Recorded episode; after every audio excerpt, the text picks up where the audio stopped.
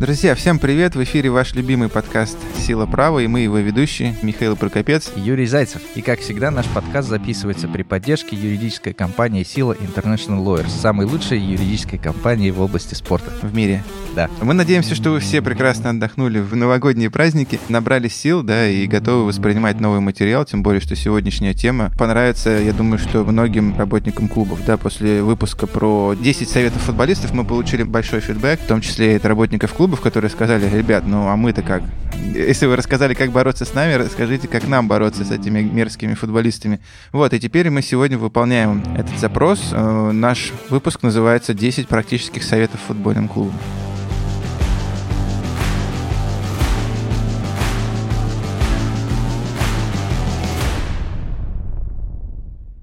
Я думаю, что после этого выпуска, в совокупности с тем первым выпуском 10 советов футболисту, наверное, у нас уже не останется работы, потому что теперь футболисты будут знать, что делать, клуб будут знать, что делать.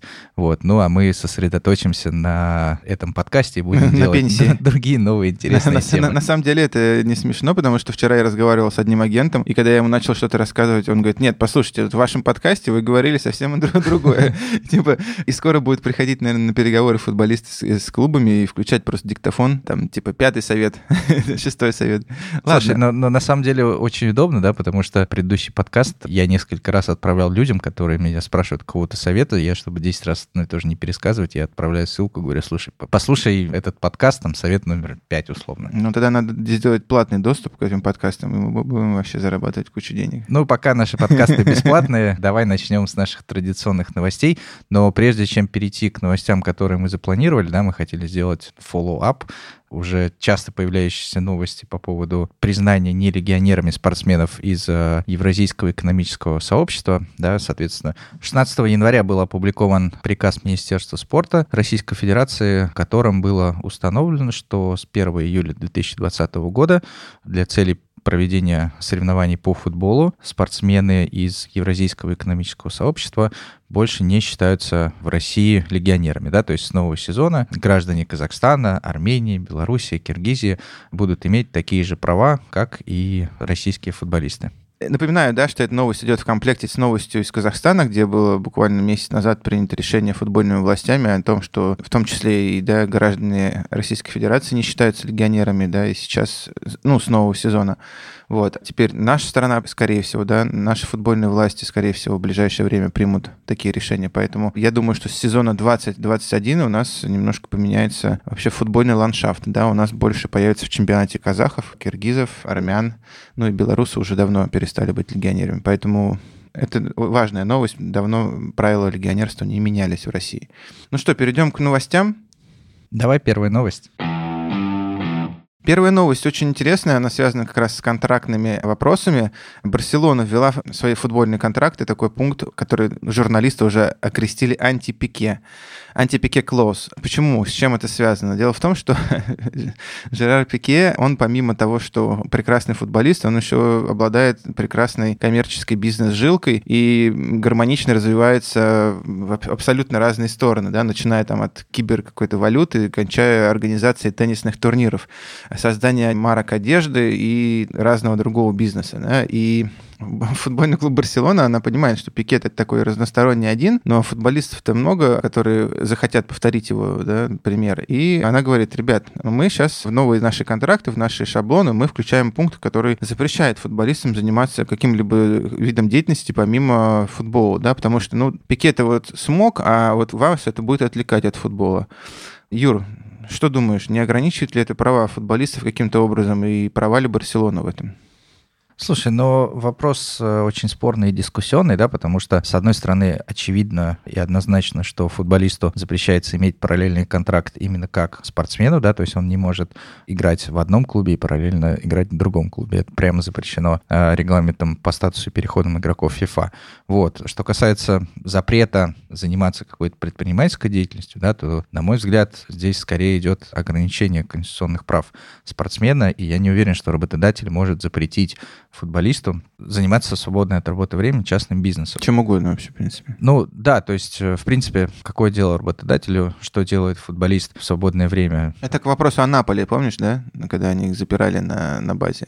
Да, вот, но в принципе, скажем так, я, например, раньше встречал такие пункты в контрактах, да, когда клубы запрещают э, заниматься спортсменам какой-либо деятельностью, не связанной со спортом, да, также часто встречаются в контрактах пункты, запрещающие спортсменам заниматься опасными видами спорта, например, там, горными лыжами. Ну, это понятно, это обосновано, далее, да? на мой вот. взгляд. А так, э, ну, достаточно смешные и порой нелепые пункты в контрактах периодически всплывают, да, например, я встречал в одном из футбольных клубов э, запрет футболисту иметь агента, да, то есть прямо в трудовом контракте написано. Как раз сейчас у нас идет спор из-за того, что один футбольный клуб отправил двух футболистов в дубль, потому что они подписали контракт с агентами. Да, и, а самый нелепый пункт в контракте, который я видел, это был контракт э, футболистки в женском футболе, и, соответственно, клуб прям в контракте прописал, что в период действия данного контракта футболистка не имеет права беременеть и рожать детей. Ну, еще бы. А правильно, решили, решили обмануть природу. Следующая новость не про футбол, как ни странно, а про баскетбол. Евролига. Есть такая структура, которая проводит соревнования по баскетболу, да, это как футбольная лига чемпионов. Так вот, эта Евролига создала специальную палату для разрешения споров между клубами и тренерами. Соответственно, эта организация вместе с Советом тренеров Евролиги заключили соглашение, согласно которому создается новый орган. И если какой-либо баскетбольный клуб, участвующий в Евролиге, расторгает контракт с тренером, да, то они передают данный спор на рассмотрение именно данного специализированного органа. Соответственно, целью этого органа является быстрое и независимое урегулирование споров в рамках правовой системы Евролиги. Михаил, что вы думаете по этому поводу? Слушай, ну я по этому поводу особо ничего не думал, пока ты меня не спросил, но вообще этот, эта, эта новость, она поднимает, на мой взгляд, важную тему. Это, это роль тренера и... В истории. В истории. И отличие тренера от футболиста не в спортивном плане именно, а в правовом плане. Вот. А что касается Евролиги, ну, я лично как юрист приветствую только, чтобы органы, которые рассматривали споры, там, плодились и размножались, да, потому что это даст нам работу в случае, если ты не можешь нигде пойти рассмотреть свой спор, тебе юрист, в принципе, не нужен. Да? Если таких органов много, ты должен нанимать юристов профессиональных, которые будут там рассматривать свои споры. Но, опять же, меня, не знаю, лично идеологически все время напрягает то, что тренеров отделяют от футболистов или там от баскетболистов, как в данном случае. Вот. Ну да, окей, они создали совет, в котором будут разрешаться споры тренеров. Но есть же совет, уже, уже есть же орган уже, в котором разрешаются споры баскетболистов, да, это арбитражный суд БАТ, есть Лазанский суд, КАС. Ну, то есть, может быть, э, стоило в эти органы да, передавать такие споры. Вот. И это еще раз говорю, что я, как вот э, человек все-таки больше с футболом связанный, хотел бы вот также обратить внимание на то, что в футболе, например, футболисты э, упомянуты в регламентах FIFA, да, а тогда как тренеры в регламенте, например, по разрешению споров, в регламенте по статусу, они вообще не упомянуты. Вот, а, ну, в контексте э, именно разрешения споров. И для меня, например, непонятно, чем футболист или баскетболист отличается от тренера. Они такие же субъекты футбола, их права также нарушаются, у них такие же контракты трудовые, да, но при этом футболист, например, может обратиться в палату по разрешению споров FIFA и рассматривать спор бесплатно, а тренер по футболу этого делать не может. Он должен платить пошлину, он должен обращаться в другой орган, он должен э, применять другие регламенты, да, потому что регламент по статусу на него не распространяется. Он должен национальное право, может где-то применять то есть я не, ну, как бы глобально не могу понять различий, да, в чем различие спортсмена и тренера, если они как бы работают в одном виде спорта и едят там, не знаю, как один и тот же хлеб спортивный, вот. Поэтому я, конечно, приветствую создание этого органа Евролиги, но при этом я не понимаю, почему они, например, для спортсменов, для баскетболистов такого органа не создали. А если такой орган уже существует, почему они уже в существующий орган не передали рассмотрение споров тренеров? Ну, вот такие вопросы возникают. Посмотрим, мне кажется, что если следующая новость у нас будет про шахматы, то мы все равно опять сведем все к футболу. Как-то у нас так получается, что мы все время ну, приводим пример футбол. Но смотри, что э, меня как бы беспокоит в, в этой новости. Да? Первое, в баскетболе уже есть механизм разрешения споров. Это баскетбольный арбитражный трибунал. По-моему, я уже об этом сказал, нет? Послушайте, я придам контекста. Давайте. Да? давайте. Баскетбольный арбитражный трибунал существует при Международной Федерации баскетбола создание параллельной структуры приведет к тому, что, ну, просто, может быть, э, не будет единообразия практики, да, а единообразие практики судебной очень важно. Может сложиться так, что у БАТ будет одна практика, у Палаты Евролиги будет другая практика, что просто создаст большие трудности для, э, как для юристов, да, так и для клубов. Второй факт, который меня немножко смущает, это создание этого органа именно при лиге. Да, я все-таки сторонник того, что лига очень сильно аффилирована с клубами, а, соответственно, клуб клубы через лигу могут оказывать определенное прямое или косвенное влияние на решение, да, поэтому у меня всегда вызывает вопрос независимости таких э, юрисдикционных органов, которые функционируют при лиге. Да, мне кажется, что орган при Международной Федерации, как ФИБА, он, э, скажем так, обеспечивал большую бы независимость. Супер. Кто охраняет стражников, да, такой вопрос? Кто будет следить за тем, чтобы лига не вмешивалась, да, в дела юрисдикционных органов? Ну, наверное, совет главных тренеров Евролиги. Но это очень влиятельный орган. Переходим к следующей новости. Она связана, хоть и косвенно, с Россией, наконец-то. Это новость о том, что холдинг Алишера Усманова, USM, или УСМ, наверное, приобрел права на название нового стадиона Эвертона. Да? А, ну, казалось бы, что тут такого, что в этой новости э, странного? Достаточно часто крупные компании становятся спонсорами футбольных клубов, тем более в Англии, где это все-таки больше бизнес, да, чем просто развлечение. И в чем проблема, в чем новость? Дело в том, что этот холдинг принадлежит российскому миллиардеру, который недавно продал акции английского футбольного клуба «Арсенал». И сейчас возникают подозрения, возможно, не беспочвенные, о том, что на самом деле Усманов является владельцем футбольного клуба Эвертон, да, через своего партнера и своего коллегу. Вот. Но для чего, если ты являешься уже владельцем или там одним из владельцев футбольного клуба, зачем тебе еще покупать самому у себя права на нейминг стадиона? Юр, что думаешь? Слушай, но я предположу, да, не буду утверждать. Конечно. Но мне кажется, что вопрос во многом связан с финансовым фейерплей, да, потому что я думаю, что многие наши слушатели знают о том, что любой спонсорский контракт с точки зрения финансового фейерплей оценивается на так называемый fair value или справедливую стоимость. Поэтому, условно, владелец Эвертона, вкладывая деньги в свой клуб, ограничен пределами финансового фейерплей. И очевидно, что в такой ситуации нужно привлекать формально не связанные с тобой структуры и ну, по сути, распределять поступления, да. Эти деньги идут там от одного спонсора, размещенного на футболках, эти деньги идут на там нейминг стадиона и так далее. Поэтому я думаю, что, возможно, владелец э, Эвертона Фархат Машири и Алишер Усманов, э, да, являясь бизнес-партнерами, имеют возможность там, условно, между собой делать определенные зачеты и так далее. Вот. И в этой связи вполне возможно, что просто владелец э, клуба попросил Усманова, да, тем самым помочь на наполнить бюджет с точки зрения финансового фэрплей и дать больше, скажем так, справедливой стоимости спонсорских э, контрактов, которые есть ну, у да. клуба. Поэтому пример э, с футбольным клубом Эвертон, да, на мой взгляд, является как раз возможностью диверсификации денежных поступлений э, для финансового фэрплей. Вот. Но, в принципе, нейминг стадиона может использоваться и немножко в других целях, как это делают крупные спонсоры российских футбольных клубов. Например, условно, «Газпром» и так через свои структуры гарантированно выделяет футбольному клубу «Зенит» ежегодно определенную сумму денег, да, но если бы эта сумма денег выделялась только за рекламу на футболках, то УЕФА сильно бы дисконтировал ее, да, то есть уменьшал бы стоимость спонсорского контракта и зачитывал бы для целей доходов финансового фэрплей незначительную сумму. Поэтому делается «Газпром-арена», да, «Газпром» тренировочные сборы, большое количество рекламы на стадионе, реклама на футболках, телевизионная реклама и так далее, да, то есть чем больше спонсор получает рекламы от спонсорского пакета, тем дороже оцениваются УЕФА его вложения, тем тем больше УЕФА засчитывает для целей финансового фэрплей. Ну да, то есть недавно был пост у Василия Уткина, нашего известного эксперта футбольного, о том, что ха-ха-ха, Динамо поехала на ВТБ тренировочные сборы, как это смешно.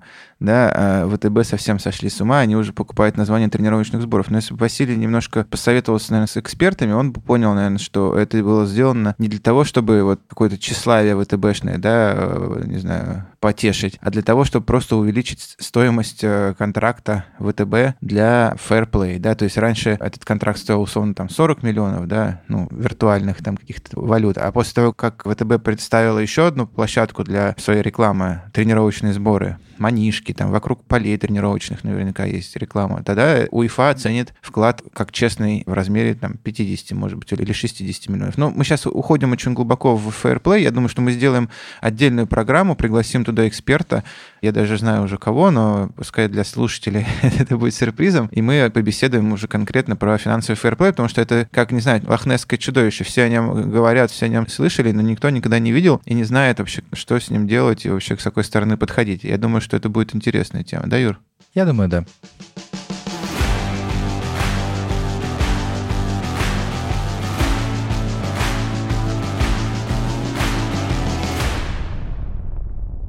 Окей, ну теперь давайте перейдем к основной теме выпуска. Еще раз повторюсь, что мы получили множество вопросов от юристов, э, функционеров клубных о том, что, ребят, ну пора бы и нам что-то подбросить, какие-то лайфхаки, что делать, каких ошибок не совершать. Вот, потому что, казалось бы, да, все в футболе все просто. Вот футболист, вот там мяч, вот ворота. Но при этом футбольные клубы умудряются раз за разом совершать ошибки, которые могут стоить вообще без э, преувеличения миллионы для них, да. Понятно, что таких советов гораздо больше, чем 10, но мы сегодня с Юрой постараемся, ну, самые базовые, да, там, как чистить зубы по утрам, не знаю, делать зарядку, пробежку. Вот примерно такие советы, они вам могут, еще раз говорю, показаться банальными и вообще, ха, мы, мы это и сами знали. Но знали бы вы, мы попробуем привести примеры, знали бы вы, сколько клубов срезалось да, на этом. Итак, совет номер один. Любой клуб обязан проводить медицинский осмотр футболиста до подписания контракта. И здесь э, важно напомнить, что в соответствии со статьей 18 регламента ФИФА по статусу и переходам игроков, действительность контракта с футболистом не может зависеть от результатов медицинского осмотра. Какую самую частую ошибку делают клубы? Кто-то торопится, да, типа, а, мы не успеем провести медосмотр, очень важно подписать игрока, пока его не перехватили. Подписали контракт, потом отправили его на медосмотр, обнаружили у него э, нет ног э, проблемы с ахиллом, со спиной, с чем угодно. Очень часто, к сожалению, встречаются клубы, которые даже и не проводят никаких медицинских осмотров э, футболистов по факту, да, то есть, ну, там, для галочки какой-то там, типа, доктор ставит печать, да, что игрок прошел медосмотр, а по факту не проходит. Многие клубы до сих пор еще, даже в российской премьер-лиге, заблуждаются, что в контракт можно написать пункт... Что медосмотр — это давление померить. Нет, э, многие клубы до сих пор, даже в российской премьер-лиге, считают, что в контракте можно предусмотреть условия о том, что если игрок после подписания контракта не пройдет медосмотр, то этот контракт будет недействительным. Это тоже большая ошибка, потому что э, в такой ситуации у футбольного клуба уже не будет э, оснований для расторжения контракта. Но это часто очень, ну, помимо того, что ты сказала, очень часто этим грешат азиатские клубы, потому что у них постоянно паузы какие-то в чемпионате, да, там из-за жары и так далее, и они постоянно, например, там, условном Катаре, Дохе, там, то есть тусуются, и сборы проводят то в Майами, то еще где-то, и у них трудно провести медосмотр оперативно, и они пишут все время, давайте контракт контракт подписан, но потом, если что, мы вот медосмотр проведем, и все. Действительно, в Майами же нет спортивных клиник, там невозможно провести медосмотр. Я не знаю, мне кажется, в 21 веке медосмотр можно организовать где можно угодно. Можно по приложению, просто навел приложение на футболиста. Не, но, но на, на самом деле, мне кажется, что даже, условно, когда ты проводишь сборы в Турции, даже там можно найти нормальное место для проведения медосмотра. Да? На, сам, ну, на высшем уровне многие клубы проводят осмотр, даже не запрашивая приезда игрока в страну. Да? То есть достаточно, я не знаю, договориться с какой-нибудь клиникой в Германии, в Италии. Игрок прилетел туда, прошел медосмотр, ну, да, он, он и летит, после этого ты подписываешь он, контракт да, по ходу движения в Россию, допустим, он залетает в клинику какую-то итальянскую или немецкую, проходит. На самом деле FIFA очень много практики по этому поводу, и мне очень понравилось, опять меня сейчас обвинят в том, что я бездушная скотина, да, что я сравниваю футболистов там с, с автомобилями или с ну, чем-то еще. да, но мне очень понравилась FIFA, как она говорит в своей, в своей практике часто, что если вы покупаете автомобили, вы ну, как бы решили просто не проверять, есть ли у него там колеса, руль и там... Прям так быть, FIFA говорит? Ну, они имеют это в виду. Иносказательно, да? Да, то это как бы это, это ваш риск, да, то есть это не проблема футболиста, это не то, что он вас обманул. Они говорят, а вот он нам сказал, что он здоров, типа, а потом оказалось, что нет. Извините, но это ваш риск, но вот как точно говорит FIFA, это типа ваш предпринимательский риск, да, это бизнес-риск. Если ты подписываешь контракт с э, футболистом, не проверив его, а потом окажется, что он травмирован, то это не проблема футболиста, это твоя проблема. Ты рискнул, ты как бы поступил небрежно, и впоследствии, да, это привело к таким проблемам. Ну, еще один совет, на самом деле, э, это займитесь, может быть, углубленным а, изучением да, вот этой темы медицинской, потому что ну, зачастую бывает, что футболист, например, летел три дня, да, и у него понятно, что в перелете у него организм находится в стрессе, и он по прилету сразу проходит медосмотр, и эти показатели могут отличаться от его нормальных показателей. Да, вот был случай, что футболист один летел, а, летел, летел, летел, прилетел, прошел медосмотр, ему говорит, у вас с сердцем проблема. Он говорит, у меня никогда не было с сердцем проблем. Что, о чем вы вообще говорите? И все, и клуб говорит, мы тебя не берем. А потом в итоге решили подождать денек, да, у него сердце пришло после перелетов в норму, и он абсолютно нормально прошел медосмотр. Или, ну, всегда запрашивайте второе мнение, да, если есть возможность у врачей, если вам ваш врач говорит, что все там, да, это проблема. Потому что сколько врачей, сколько юристов, столько и мнений, на, на мой взгляд. Да, я согласен. Второе мнение очень важно, потому что, ну, на самом деле в моей практике было очень много случаев, когда клубы отказывались подписывать футболиста из-за проблем со здоровьем. После этого он приезжал в другой клуб, его смотрел другой врач, не, вообще не видел никаких проблем, и футболист дальше успешно и без каких-либо проблем со здоровьем играли в этих клубах. Но, Но... очень много и обратных случаев, да, когда доктор клуба просто не видит никаких проблем, и после этого у футболиста начинаются травмы, травмы. Да, но если вы, то, то есть, если вы приобретаете супер какой-то дорогой актив дорогого футболиста, то лучше сделать несколько мнений. Ну и особенно это часто касается таких вопросов, как сердце, да, то есть одно дело у тебя там, ну, любой врач посмотрит, у тебя там есть колено или нет колена, все, в принципе, понятно. На сердце оно достаточно тонкий механизм, который постоянно меняется, да, и зависит от кучи факторов, поэтому, еще раз говорю, было куча случаев, когда футболисты говорят, футболисты говорят, ты просто не можешь играть, у тебя инфаркт там завтра случится, да, и там они в ужасе просто прибегают помогают другому врачу, врач говорит, да ты вообще здоров, можешь в космос лететь, да, с разницей в несколько дней. Слушай, давай вспомним интересное дело. Э, дело Дмитрия Торбинского против футбольного клуба «Рубин». Соответственно, когда футболист переходил в казанский клуб, то как раз врач да, был обеспокоен состоянием его колена. И клуб предложил футболисту контракт на два года, при том, что клуб может через год разорвать контракт, потому что он был именно обеспокоен состоянием здоровья футболиста. И через год клуб воспользовался этим правом, ссылаясь на то, что футболист часто был травмирован, пропускал игры, воспользовался пунктом в контракте и разорвал контракт. И дальше, что было, соответственно, все судебные инстанции, в которые обращался футболист, они подтвердили его правоту, что клуб не имел права разрывать контракт с футболистом из-за состояния здоровья. Да, поэтому здесь важно не только то, что действительность контракта при подписании не может зависеть от результатов медицинского осмотра, но и расторгнуть впоследствии и ссылаясь на неудовлетворительные результаты медицинского осмотра, как правило, у клуба нет возможности. Окей, я думаю, что этот вопрос закрыт. Совет номер два. Позаботиться о получении своевременном продлении визы и разрешения на работу для футболиста. Все, что касается визы и разрешения на работу, мы подробно освещали в нашем выпуске про советы футболисту, да, ну там были обратные советы, то есть мы футболистам говорили о том, что, ребят, ваши контракты не могут зависеть от визы или разрешения на работу, и если клуб этого не сделал, то это проблема клуба. Да, соответственно, Обраточка. Совет футбольным клубам. Вы должны всегда заботиться о том, чтобы у футболиста была виза и у футболиста было разрешение на работу.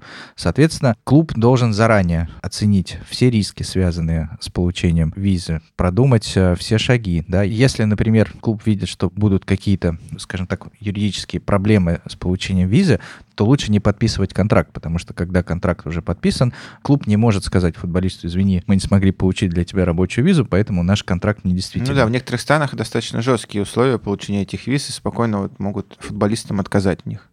Да, например, у нас в прошлом году э, было достаточно интересное дело. Наш клиент, футболист сборной Украины Марк Удевич, играл в Лихтенштейне. И в Лихтенштейне буквально несколько рабочих виз выдается на всю страну. И, соответственно, после первого года контракта, а у него был контракт на два года, ему не дали визу рабочую на второй год, на что клуб сказал, извини, но по нашему законодательству контракт аннулируется. Да? На что Дэвич сказал, извините, но это но не моя проблема. Но я пошел в FIFA. На самом деле очень распространенная ситуация во многих странах, э, когда клубы ссылаются на возможность расторгнуть контракт из-за подобной ситуации. Вот. Но на чем я хотел остановиться чуть более подробно, это на соотношении законодательства национального и регламента FIFA, да, потому что регламент FIFA четко говорит о том, что контракт не может зависеть от визы и получения разрешения на работу. Закон в России и во многих странах говорит о том, что контракт вступает в силу только после, после получения да. разрешения на работу.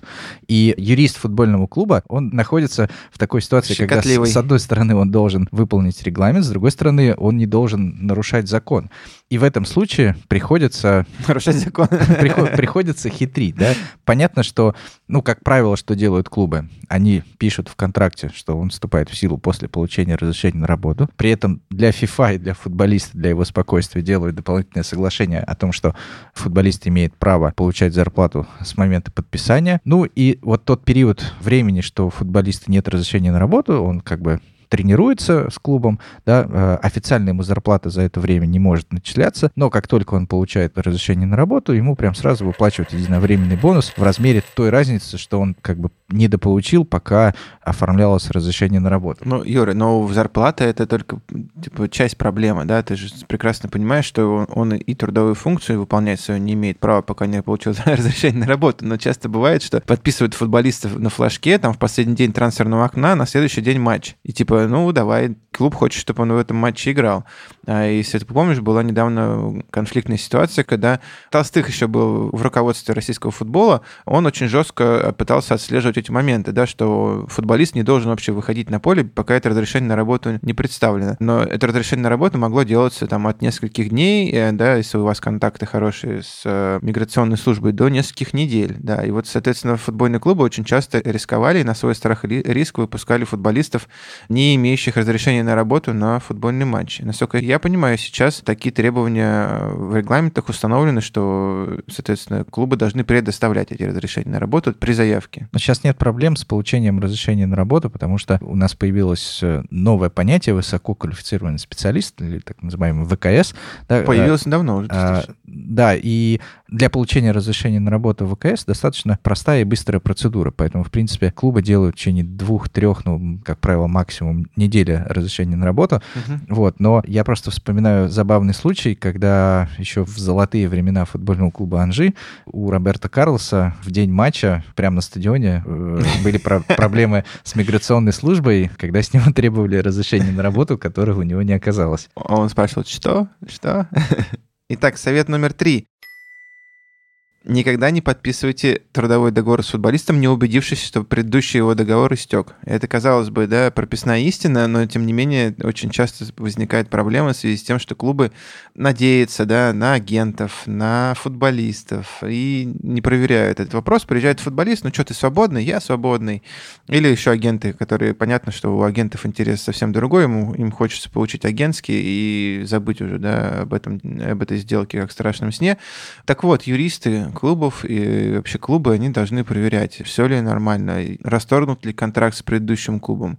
Для этого нужно запросить документы, да, которые футболист подписал с прошлым клубом. Это может быть трудовой договор, в котором можно понять, истек ли срок действия этого договора. Это может быть э, соглашение о расторжении предыдущего договора. Можно, в конце концов, позвонить своим коллегам в предыдущий клуб и уточнить этот вопрос. Ну, часто случаются ситуации, при которых клуб не проверяет это и сталкивается с большими проблемами. Сейчас у нас в Казахстане одно дело есть интересное, когда футболист, он сначала получил от своего клуба уведомление о расторжении, на что он ответил, что он не согласен и хочет остаться в клубе. С чем клуб этот согласился, говорит, ну ладно, ладно, типа, погорячились, хватит, приезжай. А на что футболист подумал, что на самом деле уже договор расторгнут с первым клубом, и приехал уже подписывать со вторым, и почти подписал все бумаги, когда э, этот второй клуб получил уведомление от первого о том, что, ребят, вообще-то вы подписываете договор с нашим футболистом, да, и, и вот этот футбольный клуб номер два, он попал в неприятную ситуацию, потому что он не проверил изначально, есть ли у этого футболиста договор, он уже подписал какие-то бумаги, он уже там поделил агентские и так далее, вот, э, и теперь ему приходится уже совсем из другой переговорной позиции эту ситуацию расхлебывать, с переговорной позиции, в которой ты уже как бы все подписал, и этот первый клуб может делать с тобой все, что хочешь. Как ни странно, футболисты очень часто забывают, что подписывают. Да, поэтому, например, ты Бывает... сейчас оскорбил чувство целой социальной группы футболиста, Юр. Но, к сожалению, это факт. Да? Бывает так, что футболист, например, подписал контракт на два года. Потом ему предложили продлить, и он подписал еще дополнительное соглашение о продлении еще на один год. Но при этом через два года, забыв про доп. соглашение, футболист открывает свой контракт. О, да я же свободен. Поехал, подписал контракт с другим клубом, и выясняется, Я что... свободен. Да, и уже, и уже не свободен. Да, еще раз говорю, что очень важно, что ты, когда уже все подписал с новым футболистом, да, дал новость на своем сайте, то предыдущий клуб может с тобой делать все, что хочет, да, то есть он может продавливать уже другую сумму совершенно, если бы ты изначально с ним вступил в нормальные переговоры, да, и без всяких нарушений. А давай поговорим о том, что может делать предыдущий клуб.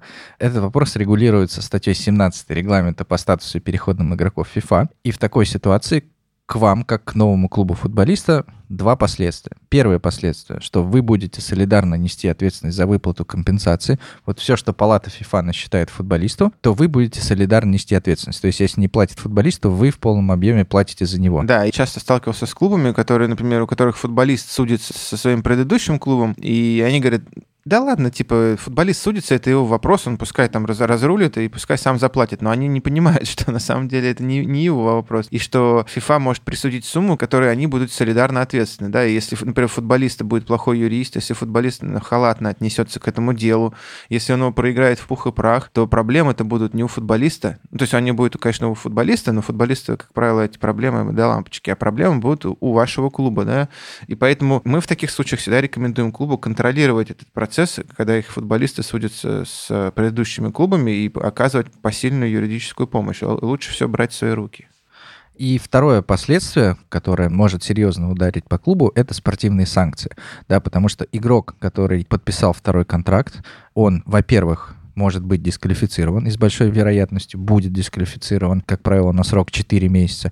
И представьте, у вас футболист, который раз и в середине сезона дисквалифицирован, и вы его не можете использовать.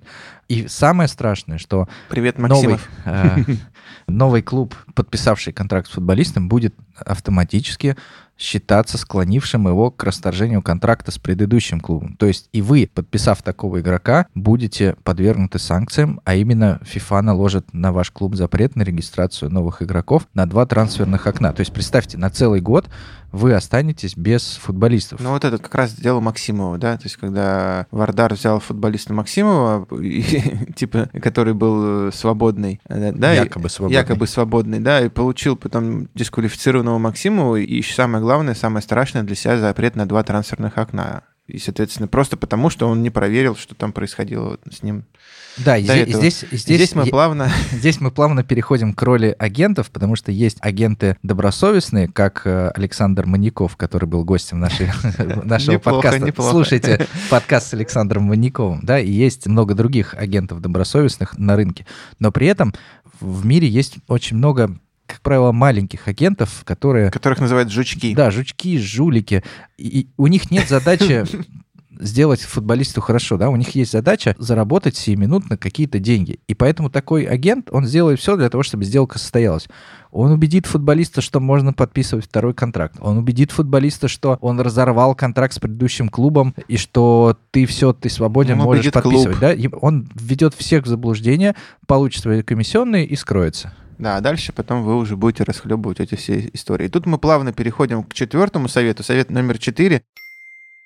Если к вам приходит футболист, расторгнувший контракт с предыдущим клубом, всегда делайте проверку, да, что произошло с предыдущим клубом, почему он свободный, что случилось, на какой стадии находится это дело. Приведу простой пример на самом деле таких примеров огромное количество, да, если вы помните, был такой футболист, ну, значит, был, есть такой футболист замечательный, Фарфан. Когда он приходил в Локомотив, он приходил из какого-то, не помню, арабского клуба, с которым он расторг договор, и они судились. И там был не только иск Фарфана к этому клубу, но это был еще иск этого клуба к Фарфану, там на какие-то миллионы, миллионы евро. И мы еще тогда говорили руководству футбольного клуба «Локомотив», ребят, смотрите, на самом деле тут не все так просто, да, и ваш футболист сейчас может быть дисквалифицирован, вам может прилететь компенсация и так далее. На что футбольный клуб «Локомотив» говорил, ну, типа, это вообще не наш вопрос, это вопрос Фарфана, он нам сказал, что он его решит. Да, действительно, в итоге он как бы его решил, насколько я помню, он это дело выиграл, но все могло произойти совершенно по-другому. Мог выиграть и арабский клуб, и тогда деньги платил футбольный клуб «Локомотив». А обратная ситуация неосмотрительного подписания контракта с игроком — это, наверное, одно из самых известных футбольных дел — дело Матузалема. Когда бразильский футболист Матузалем, имея действующий контракт с «Шахтером», расторг этот контракт, и испанский футбольный клуб «Реал Сарагоса» неосмотрительно подписал этого футболиста, в результате была присуждена большая сумма компенсации, если не ошибаюсь, больше 10 миллионов евро. И Реал Сарагоса до сих пор несет солидарную ответственность по выплате этой суммы, да? Да, к сожалению, Другой вопрос, Шахтер, что несет. Шахтер не, до сих Несет пор в другую не, сторону не взыскал, но тем не менее уже, наверное, больше 10 лет Реал Сарагоса находится в процедуре банкротства, и на нем висят гигантские долги, в том числе из-за такого неоправданного действия, как подписание игрока, необоснованно расторгнувшего контракт с предыдущим клубом. Ну и, кстати, возвращаясь к Матузалему, да, и возвращаясь к э, еще одному делу, делу Диара, да, вот этот вопрос солидарной ответственности, он очень важен, потому что, вот, например, Матузалем, он был признан виновным в расторжении контракта с Шахтером, и его следующий клуб, Сарагоса, солидарно ответственный.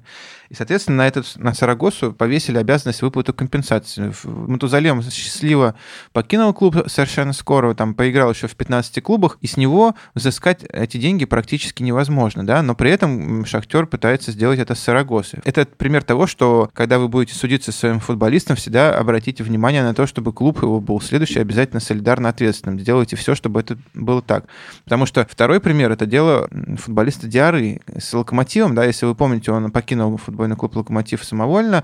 ФИФА и ФКАС присудил достаточно серьезную сумму внушительную в пользу Локомотива, это около 10 миллионов евро, но при этом юристы Диары, им удалось добиться того, что следующий клуб не был солидарно ответственным, да, то есть Диара был ответственен в одиночку. И, соответственно, когда Диара пришел в Марсель, следующий клуб «Локомотив» обратился в Марсель, и Марсель ему сказал, слушайте, мы вообще, ну, как бы это дело Диары, вот с ним и разбирайтесь. А взыскать какую-то либо сумму с физического лица, да, тем более находящегося за границей, это достаточно большая проблема. Вот. И тут как раз два примера. Солидарной ответственности и э, ответственности индивидуальной футболиста. Поэтому всегда совет наш такой, всегда старайтесь, когда вы судитесь, старайтесь давить на тот пункт, что клуб должен быть солидарно ответственным. Хотя он должен быть автоматически так сделан, да, но в некоторых случаях, как вот дело Диары, получается, что клуб, может быть, его нет на тот момент еще. Ну, давай, чтобы не вселять большую надежду все-таки футбольные клубы, что именно у них получится отскочить, расскажем, почему, Марсель не был привлечен к э, солидарной ответственности.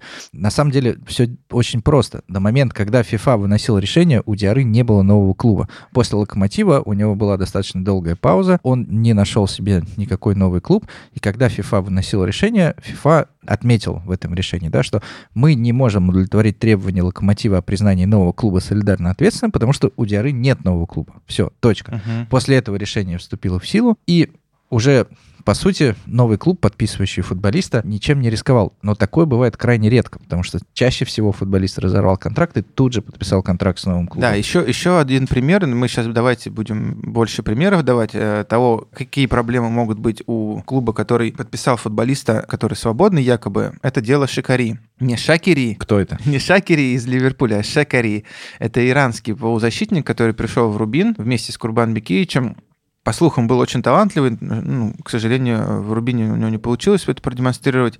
Тем не менее, когда он приходил в Рубин, футболист принес документ, где у него было написано, что он расторг договор со своим предыдущим клубом в связи с невыплатами с иранским клубом. И вот даже есть решение его иранской палаты по разрешению споров. И палата сказала, что контракт был расторгнут по обоснованным причинам, и Шикари как бы ничего не грозит ни его следующему клубу.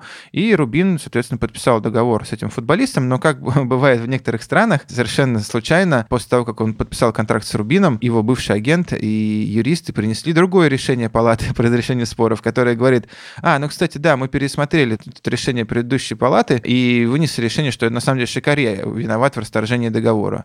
И, соответственно, его следующий клуб тоже должен быть виноват.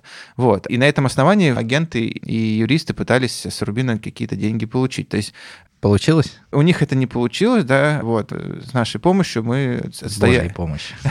С нашей помощью футбольный клуб Рубин это дело выиграл. Но, тем не менее, да, это очень красивый пример того, что даже проведя какой-то due diligence, посмотрев все документы, ты не можешь быть уверен, что впоследствии, ну, в Иране, да, или в какой-то там в африканской стране не произойдет ситуация, при которой за 5 долларов палата вынесет какое-то другое решение. Ну, как были такие случаи, когда э, такие решения, например, выносились несколько раз, да, то есть у нас был кейс, когда сначала принесли одно решение, потом другое. Кстати, об этом кейсе я как раз хотел рассказать Давай. немножко более подробно, но пока без имен и названий, да, потому что дело сейчас рассматривается в FIFA, поэтому не хотелось разглашать эту информацию. Это пример того, как должен действовать футбольный клуб, проверяя всю информацию о футболисте, да, и минимизируя свои будущие проблемы.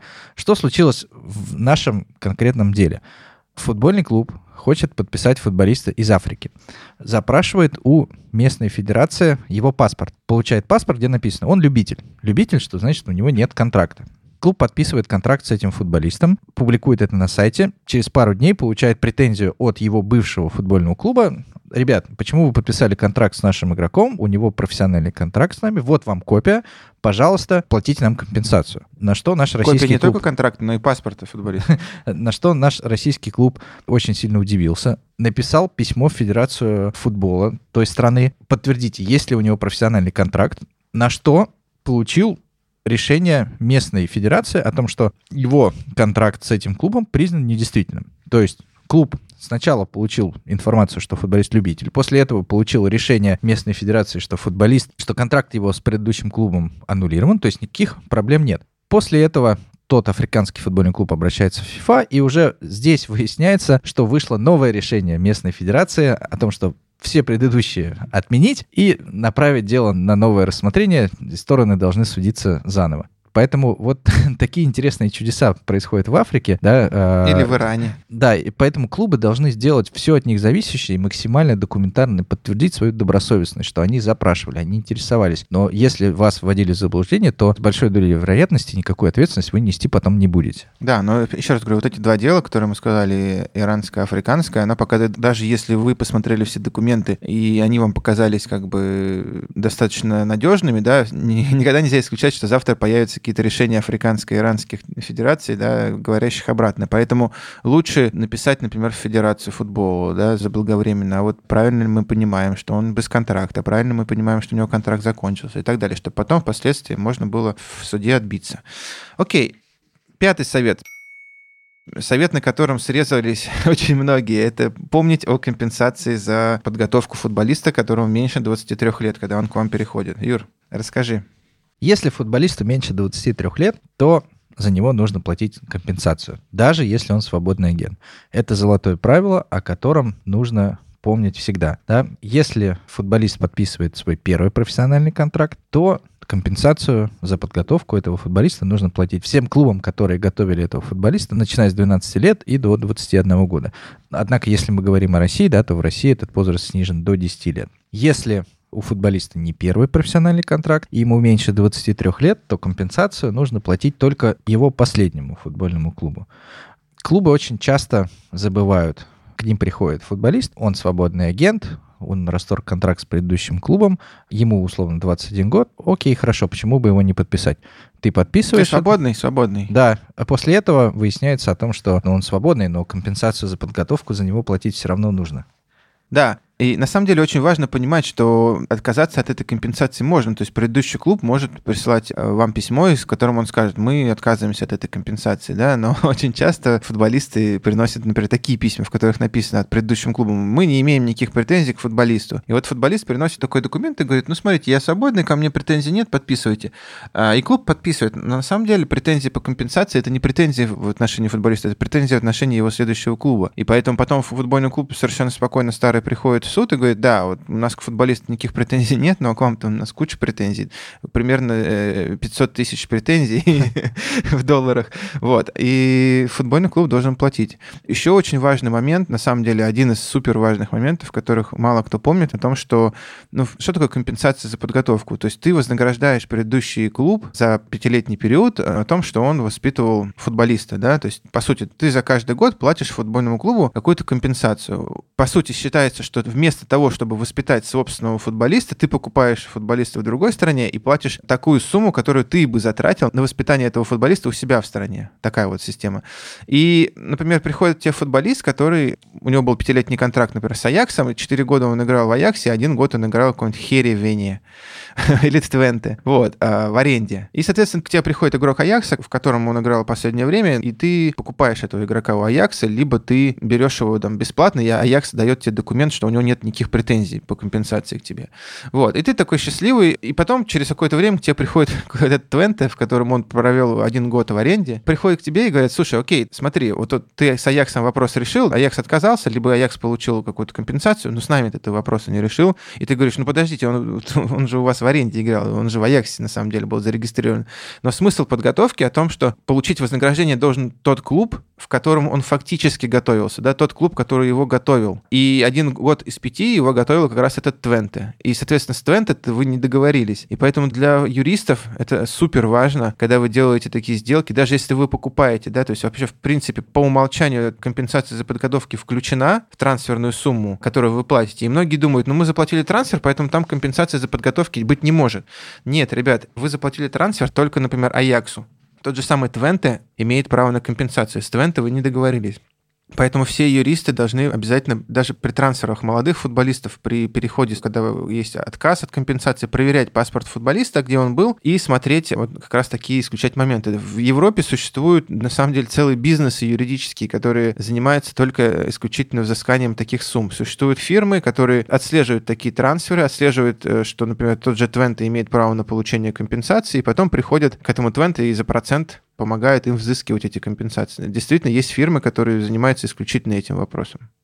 Да, это действительно очень большая проблема, потому что компенсация за подготовку при международных переходах носит просто катастрофический характер, да? Она большая, как правило, и фиксированная. Да, она очень большая. От 12 до 15 лет она составляет 10 тысяч евро за один год подготовки. А дальше она зависит от категории вашего футбольного клуба. Например, клуб российской премьер-лиги является клубом второй категории, и он должен платить за такого футболиста 60 тысяч евро за год подготовки. Вот представьте, вы подписали футболиста, и минимум 60 тысяч тысяч евро, при том, что даже если вы его купили, да, вы еще должны 60 тысяч евро за него заплатить сверху. Вот. Что делать в таких ситуациях? Для начала проверили паспорт футболиста. Если нашли, что, играя в последнем клубе, он был в аренде, то требуйте от клуба, который вам продает игрока, письмо клуба арендатора, что он отказывается от компенсации. Либо уменьшайте сумму трансфера. Да, либо уменьшайте сумму трансфера, пусть продающий клуб сам решает этот вопрос.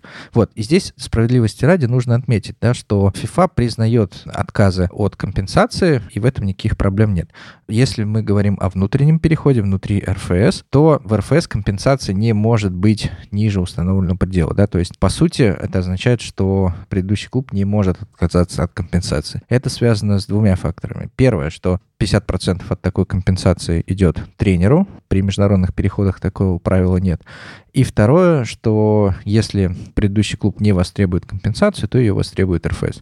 Да, если прошлый клуб футболиста даже откажется от компенсации, то все равно к вам придет РФС и затребует. Да, поэтому все, что мы, о чем мы сейчас говорили, это все касается международных э, сделок. Да, и совет номер шесть. Ребята, помните, существует помимо компенсации за подготовку еще солидарная выплата. Тоже большая проблема. А, напомню, что такое солидарная выплата. Это выплата, которая предусмотрена при каждом платном переходе футболиста. Мы сейчас говорим про международные да, трансферы. При каждом платном переходе футболиста такая выплата в размере 5% от трансфера, она распределяется между всеми клубами, кто этого футболиста готовил с 12 да, и до 21 года. То есть своеобразное поощрение клубов, которые готовили хороших футболистов настолько, что их покупают даже за деньги. Вот. И, соответственно, ну, по правилам, у нас правила FIFA и РФС немножко отличаются в отношении этого момента механизма солидарности. По правилам FIFA эта сумма, она включена в сумму трансфера, то есть 100% э, минус 5%. По правилам РФС эта сумма платится еще сверху, то есть 100 плюс 5 с половиной, да, в РФС мы пошли настолько далеко, что сумма механизма солидарности увеличена.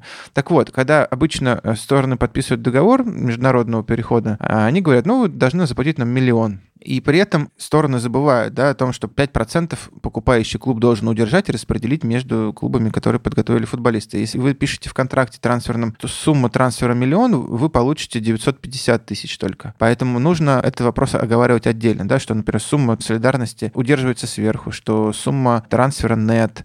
Да. Э, и очень часто в контрактах на самом деле встречается такой пункт о том, что продающий клуб да, берет на себя обязанности по распределению солидарных выплат, да, и что он получает полную сумму, сумму и сам уже дальше распределяет. Но на самом деле тут кроется большая проблема, потому что по регламенту FIFA распределение солидарных выплат возложено на новый клуб, да, и вы не можете своим соглашением изменить регламент FIFA. И у нас были такие дела, когда после таких соглашений приходили клубы, воспитавшие футболиста, в прошлый клуб и говорили, ну давайте нам, типа, солидарность. А прошлый клуб говорил, слушайте, по регламенту FIFA это обязанность нового клуба, поэтому идите к нему. А новый клуб говорит, слушай, а мы же вам выплатили эту солидарность. И прошлый клуб говорил, ну, сорян, да. Вот. На самом деле, поэтому юристы должны этот момент отслеживать тоже и вопрос солидарности урегулировать на берегу, то есть при подписании трансферного контракта. Бывает так, что стороны действительно договариваются, что просто 5%, как по регламенту FIFA, удерживается. Бывают ситуации, когда 5% добавляется к стоимости контракта. Но бывают и совсем экзотические ситуации, когда стороны договариваются разделить между собой эту сумму компенсации. Ну, условно, если договорились на трансфер миллион, то сумма трансфера с учетом компенсации устанавливается, например, миллион двадцать пять тысяч, то есть берется 25 тысяч с продающего клуба, 25 тысяч с покупающего клуба. Да? Стороны фактически делят солидарность 50 на 50. Ну, давай не будем уходить в высшую математику. То есть мы проблему обозначили. Я хотел бы еще другую проблему обозначить. К сожалению, для российских клубов она не супер актуальна, но тем не менее, это проблема отслеживания да, механизма солидарности и компенсации за подготовку. К сожалению, наши российские футболисты не, не так часто переходят за границу а, за какие-то большие суммы, как в отличие, например, от иностранцев, да, от бразильцев, там, от хорватов, сербов. Но, тем не менее, совет клубам, да, либо наймите человека, либо повесьте на кого-то... Повесьте человека. либо повесьте на него какие-то обязанности на другого. Вопрос по отслеживанию судьбы своих бывших футболистов. Вот у вас играли футболисты, потом они куда-то перешли, вы про них забыли, а на самом деле их там Манчестер Юнайтед купил за 40 миллионов, да, и вам полагается часть от солидарной выплаты или компенсация за подготовку. Но вопрос с Манчестер Юнайтед там, в принципе, достаточно простой, я думаю, что это он будет во всех газетах. А бывает, что просто футболист, ну, там, за миллион перешел, за полтора перешел, да, и вы об этом даже не знаете, и компенсация не взыскивается, да, и сроки давности по ней проходят. Ну что, давай перейдем к следующему совету. Совет номер семь. Всегда нужно контролировать входящую и исходящую корреспонденцию. Да, это очень, на самом деле, звучит очень глупо, да, что мы такой совет даем, но на самом деле этот совет может сэкономить вам, ну, без шуток, миллионы евро. Да, потому что, например, любое входящее письмо может оказаться претензией или иском, и вы будете связаны сроком, да, например, претензию нужно устранить в определенный срок. Иск нужно предоставить на него отзыв в определенный срок. Если вы получили письмо из FIFA, в котором говорится о том, что против вас подан иск, и у вас 20 дней на предоставление отзыва, вы не предоставили отзыв из-за того, что своевременно не проконтролировали письмо, секретарь забыл, потерял, еще что-то, и после этого у вас уже нет возможности предоставить этот отзыв и нет возможности вашу позицию высказать по данному делу. На самом деле, да, это, например, когда мы начинаем работать с клубом, и особенно с клубом, у которого проблемы финансовые и вообще кадровые, наш прям без преувеличения первый совет, ребят, посадите секретаря, объясните ему, не посадите его в тюрьму, а посадите перед вами секретаря и объясните ему важность, да, важность того, чтобы он проверял почту. То есть, ну, как бы всегда у клубов на сайте есть почта, там, info, собака, там, manchesterunited.ru, например, да. И, соответственно, футболист и вообще все внешние какие-то контрагенты, они имеют право на эту почту и международными судами, и FIFA, и КАСом признается релевантным направление уведомлений на эту почту. Ну, многие считают, ну, пока мне не принесли нотариально заверенную там копию оригинала, да, то я вообще не могу, могу не реагировать ни на что. Нет, это заблуждение. Письмо, полученное по этой почте, с претензией от футболиста, например, который дал вам 10 дней, и в противном случае он разрывает контракт и уходит, эта претензия является абсолютно нормальной. И я вам просто расскажу два примера, которые в нашей практике произошли. Соответственно, Соответственно, у нас был случай, когда мы представляли клуб FIFA, и э, другая сторона направила нам свой иск, и FIFA дали нам время на ответ. И мы ждали, ждали, ждали, ждали. То есть мы понимали, что... Иск придет? Что иск придет, да, и что мы должны ждать этот иск, но он все не приходил, не приходил. В итоге мы позвонили в клуб, да, и секретарь такая, о, кстати, да, вот тут типа пришло письмо, и оказалось, что мы уже просрочили срок на его ответ.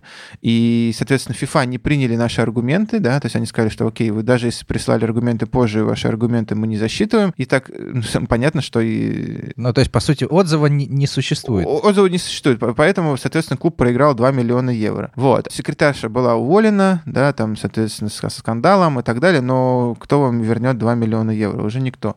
Это очень прям хрестоматийный пример, да, и мы теперь стараемся всегда всю корреспонденцию по всем делам незамедлительно переключать на email нашего офиса, да, чтобы исключить фактор секретарей. Второй пример, э, очень тоже наглядный, это вот мы сейчас судимся с еще одним футбольным клубом, уже представляем тренера, и мы направляли несколько уведомлений в этот клуб, писали им там, пожалуйста, заплатите там долги. В итоге они ничего не заплатили, и мы расторгли контракт. После чего футбольный клуб связался с нами и говорит, слушайте, да это, этот имейл, мы вообще его не проверяем. Это старый имейл, у нас есть новый имейл. Мы говорим, ну, хорошо, вы его в итоге проверили, проверили, доступ у вас к нему есть, есть, на сайте у вас он указан, указан. И, соответственно, просто футбольный клуб посчитал в какой-то момент, что этот имейл старый, и мы можем его не проверять, что привело как раз к расторжению договора тренером, и я надеюсь, взысканию огромной компенсации с ним.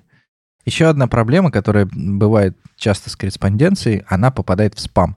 Да, к сожалению, почта так устроена, что иногда входящее письмо может попасть в спам. Поэтому золотое правило, секретарь должен хотя бы раз в неделю проверять спам. Потому что есть практика FIFA, есть практика КАС, которая говорит о том, что если письмо попало в спам, то клуб не вправе ссылаться на то, что он его не получал. Да, соответственно, страна-отправитель сделала все от нее зависящее, она это письмо отправила. Если вы не проверяете спам, к сожалению, это будет вашей проблемой проблемой. Да? И опять же, письмо, попавшее в спам, это пропущенный процессуальный срок. Отдельно по входящим письмам я хотел бы обратить внимание на дела, связанные с компенсацией за подготовку и механизмом солидарности. Да, то, о чем мы говорили раньше, особенностью этих дел является то, что они администрируются FIFA через систему ТМС, через систему отслеживания трансферов. То есть то есть специальная да. какая-то система, не связанная с имейлом и факсом. То есть в каждом клубе есть ТМС-менеджер, который отвечает за обслуживание этой системы. Вообще, изначально она предназначена для передачи трансферных сертификатов. Но, в отличие от других исков, иски о компенсации за подготовку и иски о солидарности приходят к вам в эту систему ТМС. Естественно, что системой ТМС в большинстве клубов заведуют не юристы, а, как правило, это человек, который знает английский язык. Ну, переводчик. Знаю, там, переводчик, администратор, кто угодно. И он просто не заморачивается по поводу того, что ему приходит там во входящую корреспонденцию. После этого клубу приходит иск, он на него не отвечает, потом клубу приходит решение FIFA, что он уже должен заплатить, он это тоже не видит, потом приходит решение о том, что с клуба собираются снять очки или на клуб накладывают запрет за неисполнение решений, и тут клуб этот клуб открывает ТМС, и там 30 этих дел, как у нас было в одном клубе, да, то есть просто человек не знал, может быть, да, или не смотрел, и на самом деле было проиграно огромное количество дел просто потому, что, ну, как бы сотрудник не обращал на это внимания. Да, ну, понятно, что, условно, такое дело, может быть, его и сложно выиграть, да, хотя есть возможные варианты. Там текут Но самое проценты, страшное, что текут проценты, санкции. что ты, ты вроде мог заплатить, а ты не, даже не знаешь, что тебе требования предъявили, и ты должен, уже вот такие проценты набежали, что зарплата секретаря за 10 лет будет. Плюс еще очень важный момент, да, закрывая этот вопрос, такой секретарско-клубный, очень важно, чтобы в клубе подписанные документы уходили из одного источника, да, то есть это, например, генеральный директор.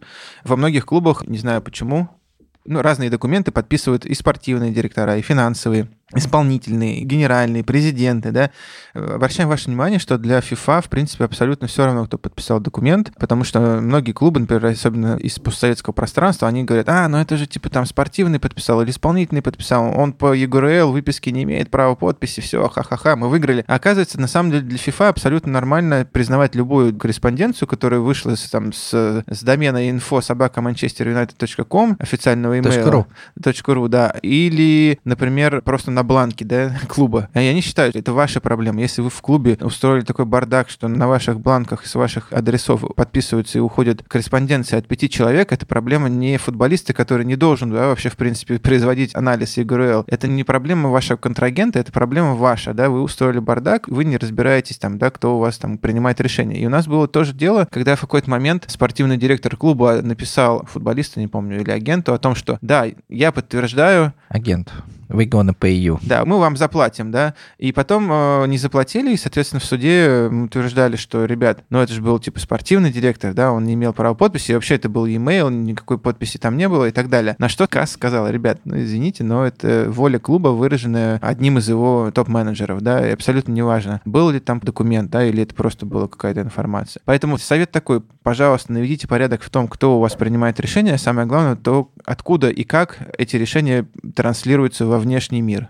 Да, потому что контракт, в принципе, может быть заключен не путем подписания одного документа, а путем обмена документами. Когда одна сторона направляет оферту... Как да, и признание долга. Да, другая сторона ее акцептует, все. То есть, условно, спортивный директор направил футболисту оферту, что, типа, мы заключаем с тобой контракт на такой-то срок, с такой-то зарплатой. Футболист на нее ответил. В принципе, уже есть основания для дела, есть основания считать, что контракт был заключен. Да, или вы нам заплатите, да, заплатим. Все, это признание долга. Окей, совет номер восемь.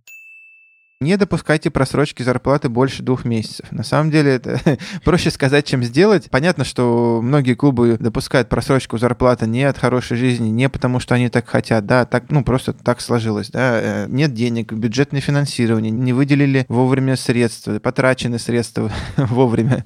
Деньги были, деньги будут, но сейчас денег нет. Деньги были, деньги будут, сейчас денег нет, да, это классика. Но, тем не менее, мы говорим все время футбольным клубам, которые находятся, вот, например, мы с ними работаем, у них большие проблемы финансовые, мы им говорим, ребят, смотрите, да, вы можете не платить вовремя, вы можете допускать просрочки, но, пожалуйста, эта просрочка никогда не должна быть больше двух месяцев. Почему это два месяца фигурирует? Дело в том, что FIFA считает мы все помним, да, что контракт может быть расторгнут, если есть уважительная причина, если есть нарушение другой стороны. Так вот, FIFA считает по практике, что нарушением финансовых обязательств, которое влечет расторжение контракта, является задержка зарплаты, которая превышает больше двух месяцев.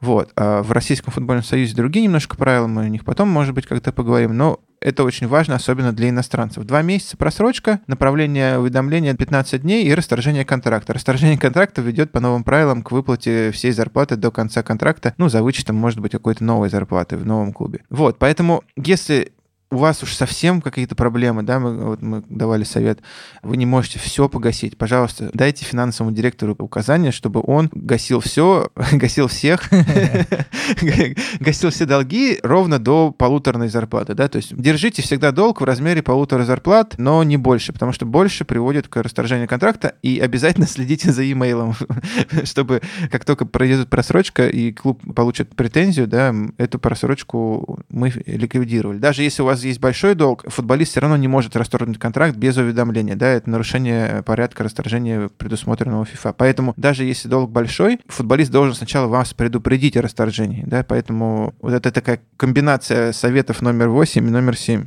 Но смотри, если нет возможности погасить долги, то первое, что, наверное, должен, футболист. первое, что, наверное, должен сделать клуб, подписать хотя бы соглашение о рассрочке с футболистами. Понятно, что не все 100% игроков подпишут, но большая часть игроков, которые находятся в команде, они не хотят конфликтовать с клубом, да, и поэтому я вас уверяю, что большинство игроков подпишет соглашение о рассрочке, у вас нет просроченной задолженности, у игрока нет возможности разрывать контракт.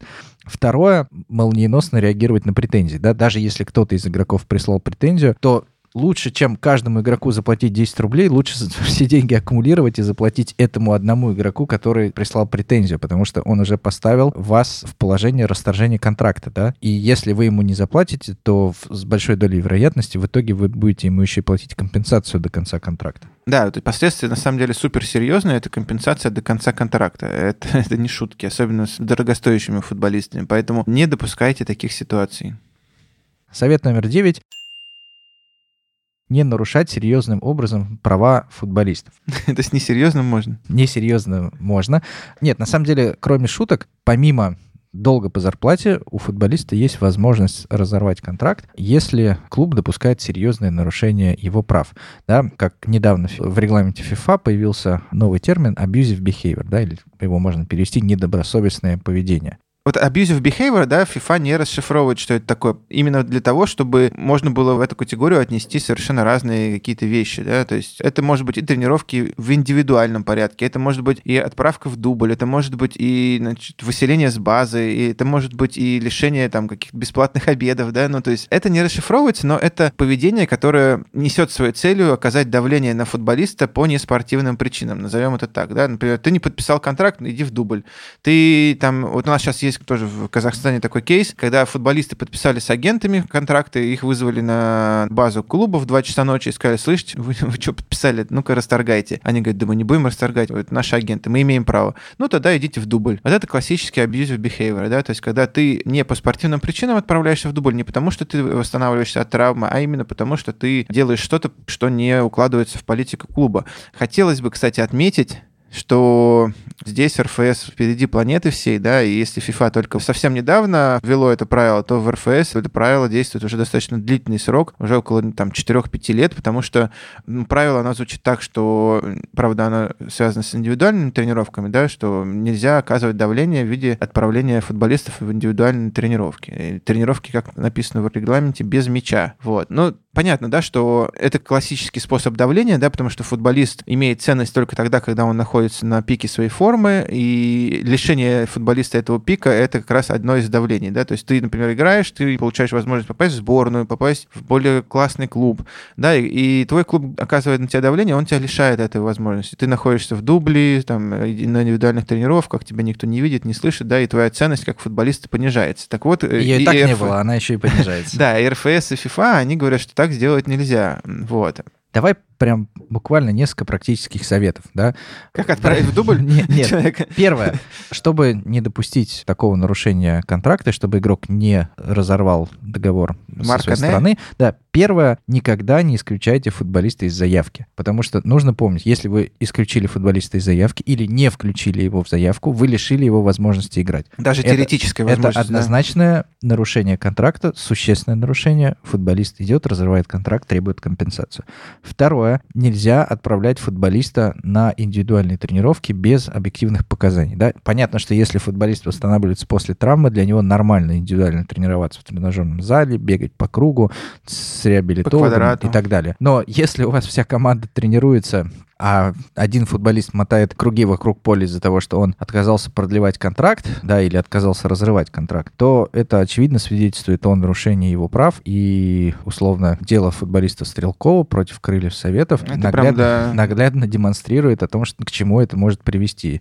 И последняя рекомендация в рамках этого совета — внимательно относиться к переводу в дубль, да, потому что вроде как, с одной стороны, главный тренер решает, где футболисту играть, достоин он играть в основной команде, во второй второй команде. Но здесь очень много подводных камней, и важно всегда смотреть на то, по какой причине происходит перевод в дубль. Да? И Опять же, срок. Если э, футболисты перевели в дубль не по спортивным причинам, и есть доказательства, подтверждающие, что это именно воздействие на него с целью принудить к какому-то решению, то с большой долей вероятности такой перевод в дубль будет признан незаконным и, опять же, повлечет за собой расторжение контракта. Да, но чтобы сэкономить время, мы советуем вам ознакомиться с делом Эрика Салкича против Тульского арсенала. Там, в принципе, достаточно подробно написано, что является нарушением, что не является. И тоже дайте совет, пожалуйста, своим менеджерам, тренерам, там, президентам, чтобы они никогда публично или в личной переписке там не употребляли выражение «я тебя сгною в дубле», ты типа никогда больше не станешь... Ты закончишь с футболом, ты никогда не будешь играть, потому что эти, все вещи потом приносятся в суд, да, и у вас вообще просто шансов не остается. Сейчас как раз вот это дело, которое я упоминал, там очень классно поступил клуб, в кавычках. Они футболиста 22 лет, который был основным игроком первой команды, они его отправили на индивидуальный тренировки, а когда он сказал, почему вы меня отправляете на индивидуальные тренировки, есть же дубль, я хотя бы с дублем потренируюсь, они сказали, ну ты типа слишком старый для дубля уже, поэтому можешь тренироваться только индивидуально. Тиран заканчивает Да, футболом. вот. Еще раз, для FIFA как бы очень важно, и вообще для футболиста очень важно, чтобы ты тренировался в команде, да, футбол — это командный вид спорта, и индивидуальные тренировки, ну, как бы они э, практически никогда невозможны, да, то есть даже если ты, например, супер старый, да, для дубля, если тебе 20 лет, 21 год, а в дубле 17-летний, то ты должен, ну, как бы лучше отправить отправить на тренировки туда, потому что ты не можешь бить поворотом, если ты один, да, нет вратаря, ты не можешь навешивать, если там, ну и так далее.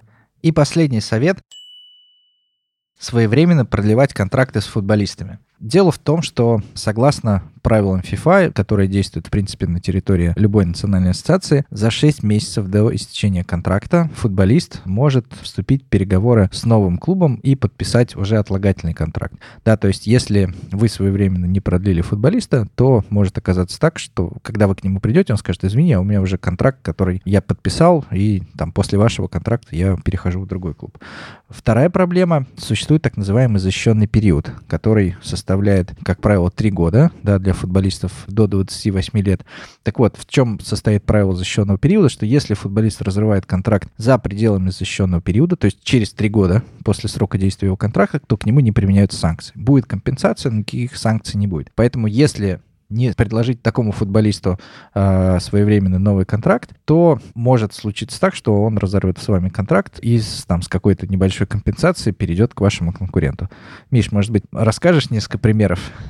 Да, э, ну, в качестве примеров, да, это такие громкие дела. Это вот сейчас Бакаев-младший, да, если вы следите за Спартаком, не следите, наоборот, за Спартаком, я напомню, что младший в семье Бакаевых, да, у него вовремя не был продлен контракт со Спартаком, и за 6 месяцев до его окончания Рубин заключил контракт с этим футболистом, вступающий в силу летом, и теперь как раз уже после этого Рубин ведет со Спартаком, насколько мы понимаем, из прессы переговоры о том, чтобы Бакаев уже сейчас, уже зимой перешел в Рубин. То есть, да, вовремя не был продлен контракт, контракт, и «Спартак» потерял футболиста не только через 6 месяцев, а уже, по сути, сейчас, потому что нет смысла его выставлять на игры, когда он уже с твоим конкурентом подписал.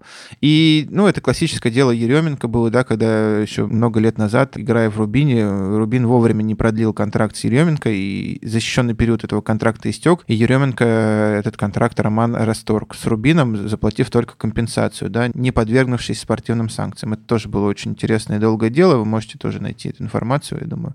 Но это как раз показывает о том, что если ты вовремя не продлил контракт, защищенный период твой истек, футболист получает право перейти в другой клуб просто заплатив какую-то определенную компенсацию, даже которую ты не устанавливаешь, а которая рассчитывается. Ну, если она не установлена в контракте. Вот. Ну, и чтобы не пропускать э, своевременное продление контрактов, наш совет, чтобы в каждом футбольном клубе был, будильником. был человек, который отслеживал сроки контрактов, да, чтобы это был, я не знаю, юрист, администратор, неважно кто, чтобы у него была табличка со всеми сроками контрактов, в которые он периодически заглядывал и смотрел. Так, у футболиста Иванова осталось 7 месяцев до конца контракта, надо начинать переговоры. Да? Футболист Петров уже три года играет в нашем клубе, нужно срочно с ним продлить контракт, из-за чего защищенный период начнет течь заново. Да, и футболист не сможет уйти без спортивных санкций. Поэтому, ну, просто, скажем так, это не будет трудозатратно, но это сэкономит вам много-много денег. Да, ну то есть, э, на самом деле, большинство наших советов — это аккуратность, дисциплина, своевременность, да. Я думаю, что надо назвать этот выпуск «Капитан очевидности». «Капитан очевидность», да. Надеюсь, вам было интересно послушать какие-то советы в отношении клубов. Мы, когда сейчас это обсуждали, мы поняли, что на самом деле советов в разы больше, их гораздо больше, но это были только самые очевидные. Это был девятый выпуск нашего подкаста. Напоминаю, да, что в течение первого сезона сезоном мы планировали записать 10, и я бы хотел обратиться к слушателям с просьбой прислать перед последним выпуском в этом сезоне нам свои вопросы во все источники, да, которые вы можете найти, там по имейлу, не знаю, в Инстаграм, в Фейсбук и так далее. Мы постараемся в последнем выпуске ответить на большинство, хотя бы не все, но большинство вопросов. Вот, остался один выпуск в этом сезоне, и что бы я хотел сказать, ребята, не забывайте ставить лайки, ваши лайки остановились на оценке там несколько тысяч лайков, да, мы хотим больше. Вот, и оставляйте свои комментарии, да, чтобы другим слушателям было понятно, о чем этот подкаст и насколько он классный. Еще больше практических советов будет на нашей конференции «Правый спорт», которая состоится в городе Санкт-Петербург на стадионе «Газпром-арена» при сотрудничестве с, с футбольным, футбольным клубом, клубом «Зенит». «Зенит». Поэтому заходите... «Газпром» конференция на «Газпром-арене». Поэтому заходите на сайт silalawers.com, регистрируйтесь и принимайте участие в нашей конференции. Там будет очень-очень много практических советов, интересных спикеров, а главное, будут э, все лидеры нашей индустрии, с ними можно будет познакомиться, пообщаться, сфотографироваться с Михаилом Прокопцом. Да, более подробная информация о конференции появится на нашем сайте в конце января. Спасибо, всем пока. Пока.